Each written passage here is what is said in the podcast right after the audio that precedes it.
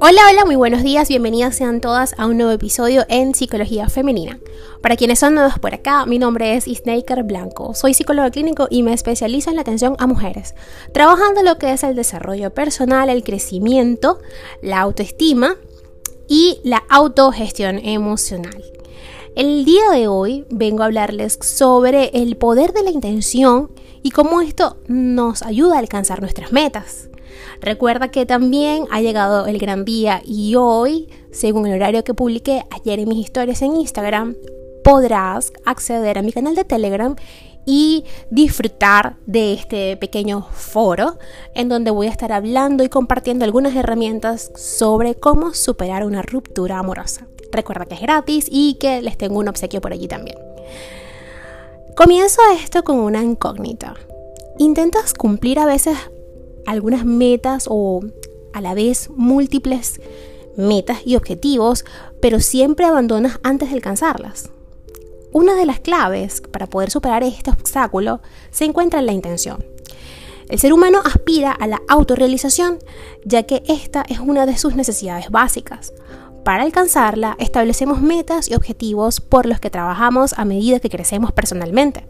Sin embargo, en múltiples ocasiones nuestros deseos e intentos se ven frustrados y nos rendimos a la mitad del camino. Si esto te sucede a menudo, la intención puede convertirse en tu mejor aliada. ¿Cuántas veces te has propuesto ser más paciente, más tolerante, estar en mejor forma física o simplemente sentirte más feliz? ¿Y en cuántas ocasiones dichos objetivos te han parecido inalcanzables y has cejado en el empeño de alcanzarlos. No existe un único factor que explique este fenómeno, al que todos nos enfrentamos en algún momento. Pero sin duda, la falta de una intención clara es uno de los principales motivos. ¿Qué es la intención? La palabra intención puede resultar ambigua y prestarse a confusión. En ocasiones la utilizamos como sinónimo de una idea vaga y difusa que pretendemos poner en marcha en un futuro lejano e incierto. Por ejemplo, cuando afirmamos, tengo la intención de llevar una vida más saludable, esta no es la definición que emplearemos en las siguientes líneas. La intención que hoy nos ocupa es aquella que refleja una decisión firme e inquebrantable que se toma desde, la, desde el convencimiento, una declaración de intenciones. La diferencia principal que separa los dos anteriores conceptos es la posición personal desde la que se realiza la intención, el lugar de donde proviene la fuerza y el impulso, desde dentro o desde fuera. Piénsalo por un momento. ¿Cuántas de las metas que te planteas surgen realmente desde tu deseo interior y cuántas vienen motivadas por la precisión o la presión social externa? Este es uno de los elementos principales que nos hacen fracasar en el logro de nuestros objetivos. Cuando una persona actúa eh, movida por su propia convicción interna, es mucho más sencillo que persevere y sea capaz de sobreponerse a los obstáculos que si ha emprendido el camino por obligación o imposición ajena. En definitiva, la intención es la diferencia entre, por ejemplo, tengo que ser más sociable porque así lo dictan los demás y voy a ser más sociable porque yo deseo serlo. ¿Cómo poder ayudarte a ti misma o cómo puede ayudarte a ti la intención a alcanzar tus metas? La intención puede ayudarte a conseguir objetivos a corto plazo, como por ejemplo no quejarte durante un día o practicar la gratitud por una semana, pero también puede emplearse para realizar un cambio más prolongado y significativo. Las principales formas en las que declarar una intención puede acercarte a tus metas son estas que voy a compartir contigo a continuación.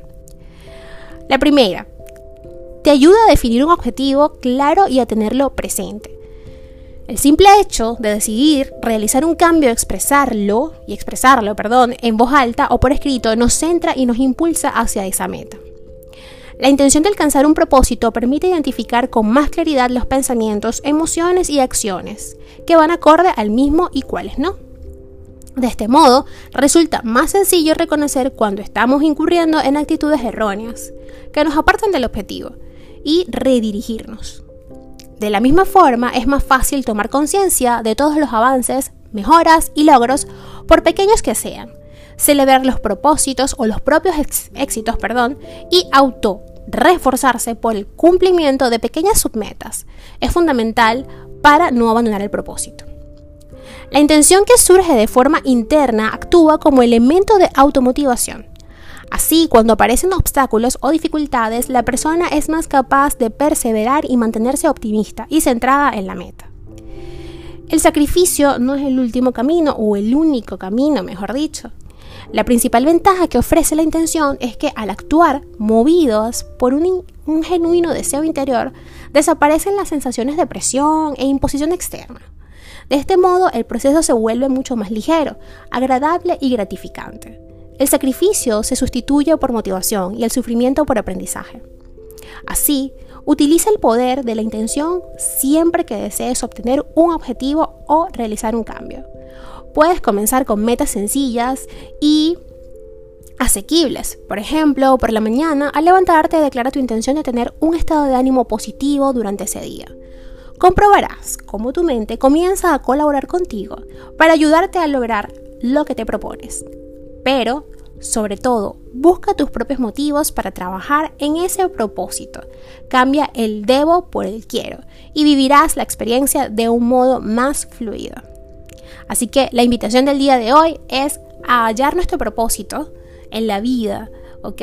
Y sobre todo, eh, buscar la intención que sea intrínseca algo que está dentro de nosotros, que nos motive.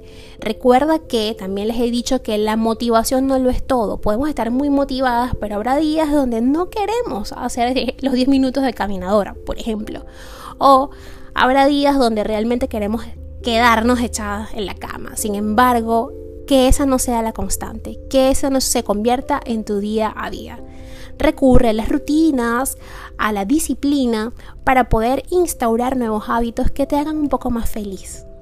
Hasta aquí el episodio de hoy, espero que lo hayas disfrutado, si ha sido así, por favor déjamelo saber, recuerda que mis redes sociales son Psicaplenitud11 en Twitter e Instagram, eh, psicóloga Snaker Blanco en Facebook y en TikTok, y recuerda que en Instagram está un link en mi biografía donde tendrás todos los enlaces que te llevarán a cualquier medio para comunicarte conmigo, incluyendo mi WhatsApp y por allí podremos agendar tu cita online. Recuerda, la invitación hoy es para el foro en mi canal de Telegram. ¿Cómo superar una ruptura amorosa? Están invitadas.